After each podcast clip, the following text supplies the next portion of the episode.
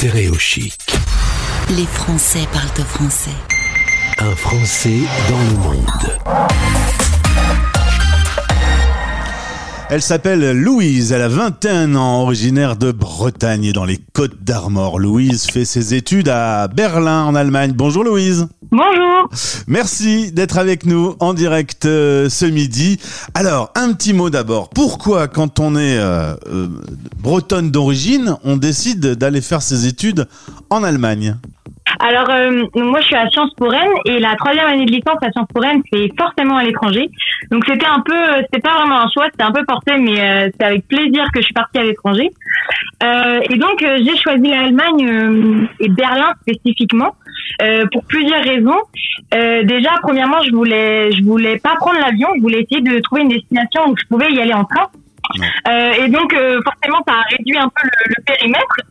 Euh, Carrément, Et puis, euh, euh, je me posais la question de savoir pourquoi tu voulais pas prendre l'avion. Est-ce que tu as peur en, en avion ou est-ce que tu veux laisser une petite empreinte carbone sur cette planète? Euh, non, non, j'ai pas, j'ai pas du tout peur de l'avion, euh, mais euh, mais oui, c'est c'est c'est pour des raisons écologiques euh, parce que euh, je m'intéresse beaucoup à l'écologie et j'ai forcément j'ai pas envie de contribuer euh, au réchauffement climatique euh, Ouais. et à, à la destruction de cette planète. Donc euh, et j'ai déjà pris plusieurs fois l'avion, donc je pense que mon quota est déjà euh, est déjà rempli. Voilà, t'es- J'ai déjà fait ma, ma part de pollution, donc euh, je ouais. T'essayes d'être euh, logique. Euh, tu fais pas comme ces hommes politiques qui passent leur temps à dire euh, il faut faire attention et qui pour euh, une réunion d'une demi-heure euh, prennent euh, l'avion. T'essayes de vraiment faire attention à ce que tu génères euh, bah, le minimum de pollution dans, dans ta vie au quotidien. Exactement, étant donné que j'étudie l'écologie, que tout mon entourage me voit comme euh, écologiste, ça, faisait un peu bizarre de partir à l'autre bout du monde en faisant euh, 24 heures d'avion. Donc, euh, C'est logique. donc euh, oui, c'est juste un point de vue de cohérence euh, personnelle, quoi, entre mes convictions et mes actions. Après, tu m'as dit que tu étais aussi intéressé par l'histoire de cette ville et l'ambiance qui y règne. Oui, exactement. C'est aussi pour ça que j'ai choisi Berlin parce que, bah, forcément, comme on sait, c'est une ville qui a une histoire euh, assez unique euh, et qui est encore. Euh, je pensais pas que c'était aussi présent encore euh, quand, quand on est dans cette ville et euh, rien que de voir euh, le mur quand on traverse la rue, de voir de voir vraiment ces- ce- les traces de ce mur-là, voir la- les différences d'architecture, voir. moi, j'habite dans un quartier où c'est vraiment une architecture soviétique et donc c'est fou d'avoir encore cette histoire qui est vraiment hyper présente. Euh, donc c'est pour ça aussi que j'ai choisi cette ville. Et puis oui, l'ambiance, euh, il y a vraiment un sentiment de liberté dans cette ville où chacun fait un peu ce qu'il veut. Cette culture euh, des clubs, de la techno, c'est vraiment très libre, très euh, ouais, c'est vraiment je définirais cette ville comme euh, par, par le mot liberté. Donc c'est c'est vraiment ce que je voulais voir. Mais bon, malheureusement, j'ai un peu, j'ai pas tout pu voir euh, Ouais. ma- ma- avec ce, ce contexte, mais euh, mais c'est vraiment ça qui m'attirait dans cette ville. On va parler dans un instant justement de la situation sanitaire. Euh, je me questionne un peu sur ce fameux mur de Berlin. La chute du mur, c'est un des plus beaux événements du XXe siècle. Il reste quoi de, de ce mur? Qu'est-ce qu'on peut voir aujourd'hui à Berlin? Euh, Il y a des traces, il y a, il y a des, des, des, des statues, des monuments, des musées?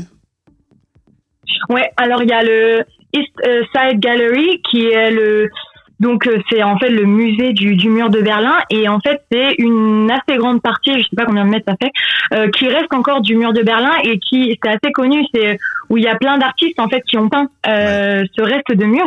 Donc euh, donc ça c'est quelque chose de très connu à Berlin où euh, bah, c'est la première chose souvent qu'on va voir. Donc il y a encore ce, ce- cette grande partie du mur qui est présente. Et puis sinon, euh, dans toute la ville, en fait, euh, quand je disais qu'on traverse la rue, on voit le mur, c'est parce que par terre, dans toute la ville, il y a euh, le tracé en fait du mur où c'est marqué euh, sur le trottoir, bah, il y a vraiment la, marque en fait du mur et, et c'est marqué bah, le mur du Berlin.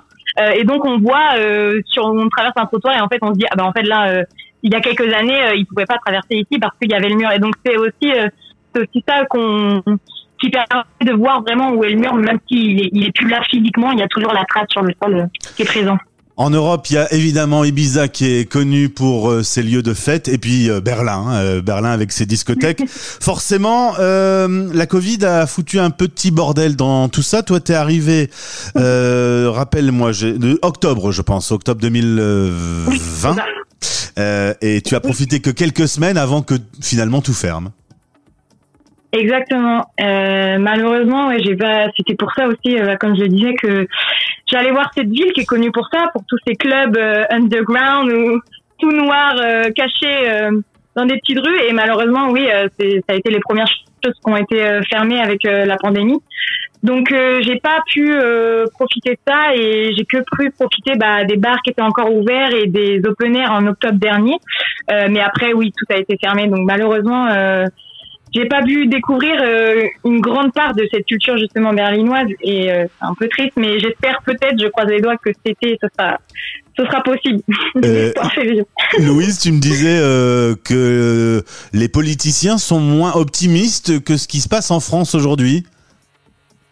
Oui, c'est vrai. J'ai l'impression que, enfin, c'est subjectif peut-être, mais euh, la politique est beaucoup plus pragmatique et s'il y a un temps, un taux d'incidence euh, au-dessus de 100, enfin, c'est vraiment, euh, vraiment beaucoup plus, disons, oui, moins ambitieux comme politique, mais peut- peut-être plus, plus respectueux vraiment des, conditions sanitaires et plus regardant de vraiment scientifiquement de qu'est-ce qu'on peut faire, qu'est-ce qu'on peut pas faire. Et euh, après, il y a la, vacci- la vaccination pour tous qui a été euh, déclenchée depuis plusieurs semaines là en Allemagne. Euh, donc ça risque aussi de débloquer pas mal de choses. Euh, mais ils attendent, ils sont, ils, disons, ils sont plus, euh, ils, ils attendent un peu plus que, oui, plus prudents, exactement. Ouais, notre communication nous est très optimiste et pour l'instant, tu dis en Allemagne, c'est un peu plus un peu plus réaliste peut-être. Euh, dernière Oui, voilà, dernière question, comment se porte euh, ton allemand? Tu as bien progressé, tu te débrouilles maintenant euh, pleinement au bout de quelques mois euh, in- installé à Berlin? Euh, ben oui, en effet, c'était euh, un de mes grands objectifs de cette année, c'était d'améliorer mon allemand. Euh, bah, ça a été plus dur, forcément lié au contexte de rencontrer vraiment des Allemands et des Allemandes.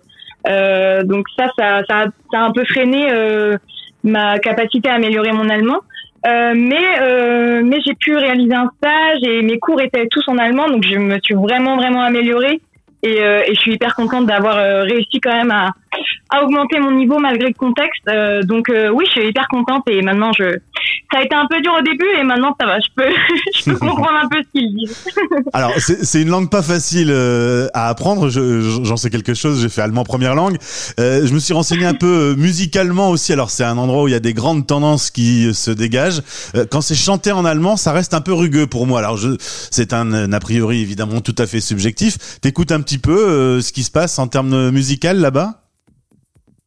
Euh, bah ouais, depuis que je suis là-bas, j'ai surtout euh, je me suis surtout mis à écouter du rap allemand et Ah ouais franchement c'est c'est vraiment bien. Ouais. Euh, peut-être c'est un peu moins euh, ouais c'est plus accessible parce que ça ressemble un peu à l'anglais finalement. Ouais. Du coup, du rap allemand, euh, vraiment, je conseille hein, euh, à tous les Français et Françaises adeptes de rap. euh, je vous conseille vraiment du, du rap allemand. Eh ben, très bien. Écoute, tu nous enverras un morceau, on le diffusera à l'antenne. Là, on va être plus raisonnable. On va écouter Avec Modern plaisir. Talking euh, dans les années 80. C'était un groupe allemand. On le sait pas parce qu'ils chantent en anglais, mais on va les, les écouter. Euh, dernière chose, je voulais saluer euh, Maxime Rioux, qui est euh, chroniqueur chez nous et qui euh, nous a mis en relation. Donc, euh, ben voilà, je voulais le remercier. Merci Louise d'avoir été avec nous en direct. Et puis surtout, je vais te demander une chose. La première fois que tu auras fait une grosse fête dans un gros club allemand, est-ce que le lendemain ou le surlendemain, tu pourras nous appeler pour nous raconter? Avec plaisir, avec plaisir. Le surlendemain, peut-être, ce sera, ce sera Peut-être, plus ouais, facile. c'est plus euh, prudent. avec plaisir. Merci Et je beaucoup. voulais aussi remercier euh, Maxime. Eh ben écoute, on l'embrasse. Il viendra bientôt dans le studio présenter sa troi- troisième chronique. Louise, je te souhaite une belle journée et à bientôt. Merci à vous aussi. Au revoir. Stéréo chic. Les Français parlent de français. En direct à midi, en rediff à minuit.